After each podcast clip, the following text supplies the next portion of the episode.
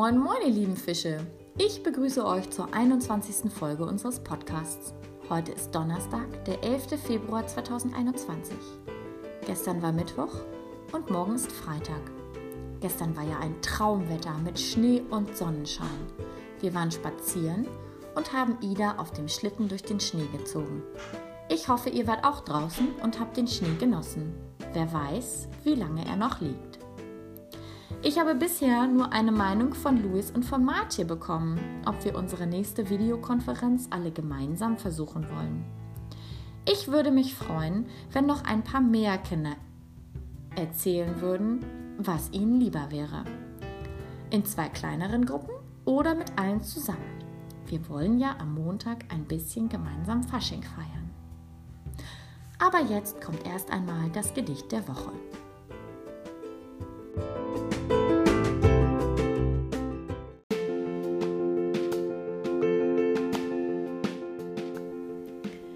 ABC-Gedicht. A, B, C, D, E, F, G. Hausaufgaben tun nicht weh. H, I, J, K, L, M, N, O, P. Auf dem Pudding tanzt ne Fee. Q, R, S, T, U, V, W. Flöhe haben keinen C. X, Y und Z. Oh Schreck, ein Elefant in meinem Bett.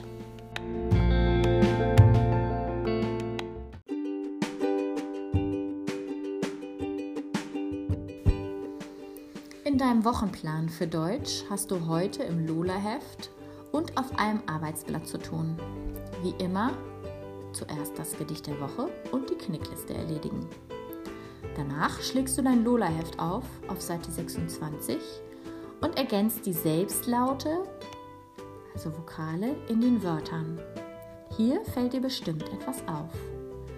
Auf Seite 27 sollst du erst einmal bei Aufgabe 1 sechs Dinge einkreisen, die im rechten Bild fehlen. In Aufgabe 2 sollst du die passenden Wörter einkreisen, also die sechs Dinge, die bei Aufgabe 1 im rechten Bild fehlen. Bei Aufgabe 3 sollst du nun die sechs eingekreisten Nomen aus Aufgabe 2 mit dem bestimmten Artikel, du weißt ja, der, die oder das, aufschreiben. Als letztes sollst du nun in Aufgabe 3 alle Selbstlaute in den Nomen unterstreichen. Auch auf dem Arbeitsblatt dreht sich wieder alles um Selbstlaute. In Aufgabe 1 sollst du die Selbstlaute, Vokale, einkreisen und bei Aufgabe 2 sollst du die passenden Selbstlaute in die Lücken einsetzen. Vergiss nicht, noch ein bisschen was bei Anton zu machen.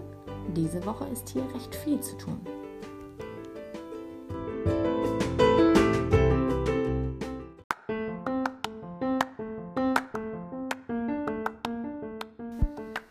Die Verben mit H haben Louis und Lene und Jonah gefunden.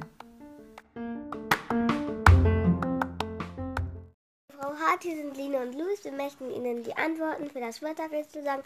Erstens hammern, zweitens heulen, drittens hageln, viertens husten. Tschüss. Hallo Frau Hart, ich möchte Ihnen die Verben von, äh, von mit H sagen. Und das erste ist hämmern, heulen, heizen und ha, ha, Häuschen. Hus, husten.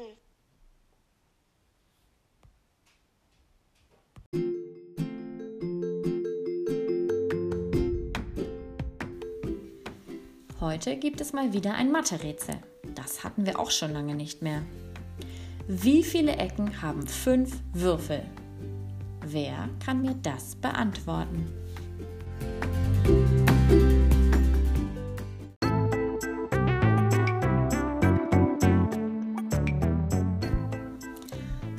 Quiz vom Räuber Hotzenplotz zu Kapitel 20 habe ich wie immer eine Nachricht von Louis und Lene bekommen.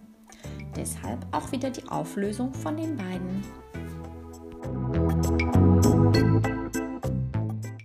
Guten Morgen, Frau Hart. Hier sind Luis und Line. Wir würden Ihnen gerne die Antworten zum Rätsel Räuber Wochenplatz sagen. Erstens Pizza. Zweitens Pilzsuppe. Drittens, sie freuen sich so, weil sie einen Plan haben. Tschüss. Tschüss.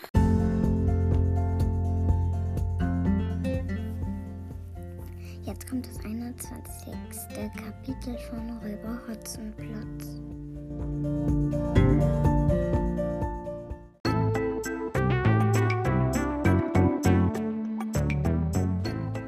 Schwammerlsuppe. Kasperl und Seppel rutschten auf den Knien durch die Räuberhöhle und schrubbten den Fußboden. Während Hotzenplotz Wasser und Seife geholt hatte, hatten sie Großmutter schleunigst in den Geheimplan eingeweiht. Hotzenplotz saß gemütlich im Armstuhl. Er spielte an seiner Pfefferpistole herum und ahnte nicht, was die drei miteinander besprochen hatten. Sind das auch ganz bestimmt lauter echte Rotkappen? fragte ihn Großmutter überm Schwammerlputzen. Sie wissen ja, ich bin kurzsichtig und muss jede Verantwortung ablehnen. Unsinn, erwiderte Hotzenplotz. Wenn ich Ihnen sage, dass diese Pilze in Ordnung sind, sind sie in Ordnung. Aber es könnte vielleicht ein Knallpilz darunter sein. Knallpilze sind bekanntlich sehr giftig. Man kann sie mit Rotkappen leicht verwechseln. Ach, hören Sie auf damit. Das ist alles Blödsinn. Mit Ihren alten Knallpilzen. Nie gehört davon. Dies hier sind Rotkappen. Dafür lege ich meine Hand ins Feuer. Da können Sie ganz beruhigt sein. Großmutter trat an den Herd. Wenig später erfüllte ein köstlicher Duft die Räuberhöhle. Hotzenplotz sog ihn gierig ein. Ist die Schwammersuppe bald fertig? Gleich, sagte Großmutter. Nur noch Pfeffer und Salz dran. Und einen Schuss Essig. So, bitte sehr. Sie rückte den Topf vom Feuer und stellte ihn auf den Tisch. Wenn Sie kosten möchten? Hotzenplotz legte die Pfefferpistole weg. Aufhören! rief er Kasperl und Seppel zu. Während ich esse, dürft ihr euch in die Ecke verkriechen und Pause machen. Er setzte sich an den Tisch, er schnupperte an der Suppe, er wollte den ersten Löffel zum Mund führen, um zu kosten. Da hörte er Seppel halblaut zum Kasperl sagen: Wie kann man so bloß so verrückt sein? Auf Schwammersuppe. Mich könntest du zu den Hottentotten jagen damit. He, fragte Hotzenplotz prompt. Was muss ich da hören, Seppel? Du magst keine Schwammerlsuppe? Brr, machte Seppel und hielt sich die Nase zu. Der Geruch allein reicht mir schon.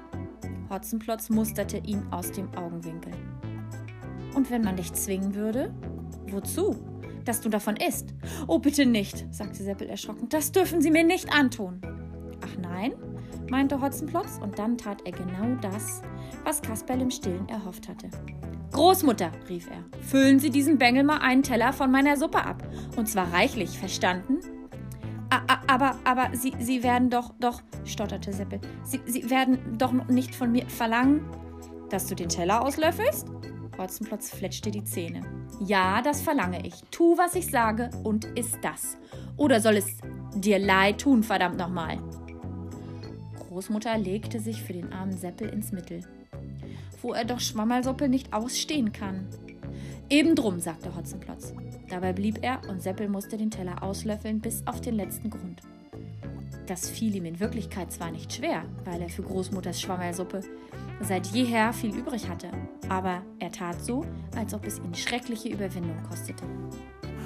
Hotzenplotz weidete sich daran und verspottete ihn noch obendrein. Isst du nur tüchtig, isst du nur. Junge Leute von heute dürfen nicht zimperlich sein, schon gar nicht bei Schwammelsuppe. Als Seppel den Teller leer gemacht hatte, jagte Hotzenplotz ihn vom Tisch. So, nun bin ich dran, Mahlzeit. Er ließ sich die Suppe schmecken. Man hörte es. Schlürfend und schmatzend löffelte er drauf los. Kasperl und Seppel hockten mit trauriger Miene in einem Winkel in der Räuberhöhle, als ob sie sich von der Arbeit ausruhen mussten.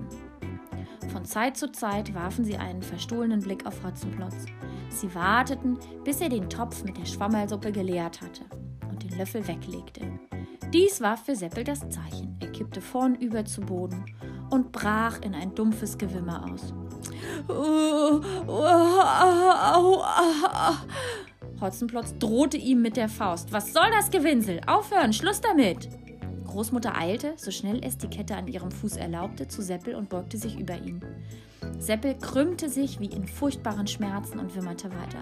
Oh, au, helft mir doch, so helft mir, au, au. Kasperl versuchte ihn zu beruhigen. Seppel heulte und jammerte, jammerte nur noch herzzerreißender.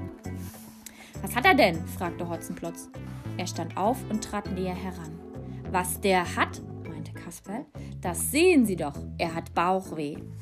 Au, heulte Seppel. Au, au, au, au. Es zerreißt. Es zerreißt mich gleich. Großmutter fasste sich an den Kopf, als sei ihr in diesem Augenblick etwas Grässliches klar geworden. Knallpilze. Sie begann sich das Haar zu raufen. Es muss eine Knallpilzvergiftung sein. Armer Seppel, es wird ihn von innen heraus in Stücke reißen. Oje, oje, diese schrecklichen Knallpilze. Und kein Arzt ist da. Und kein Arzt ist da.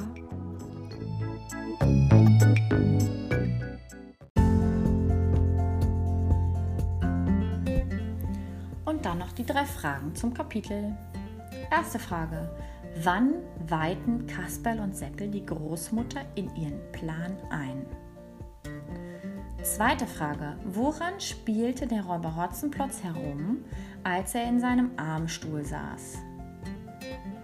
Und die dritte Frage. Was für eine Vergiftung hatte der arme Seppel erlitten? Ich freue mich sehr über alle Nachrichten und wünsche euch einen schönen Tag. Wir hören uns dann morgen wieder.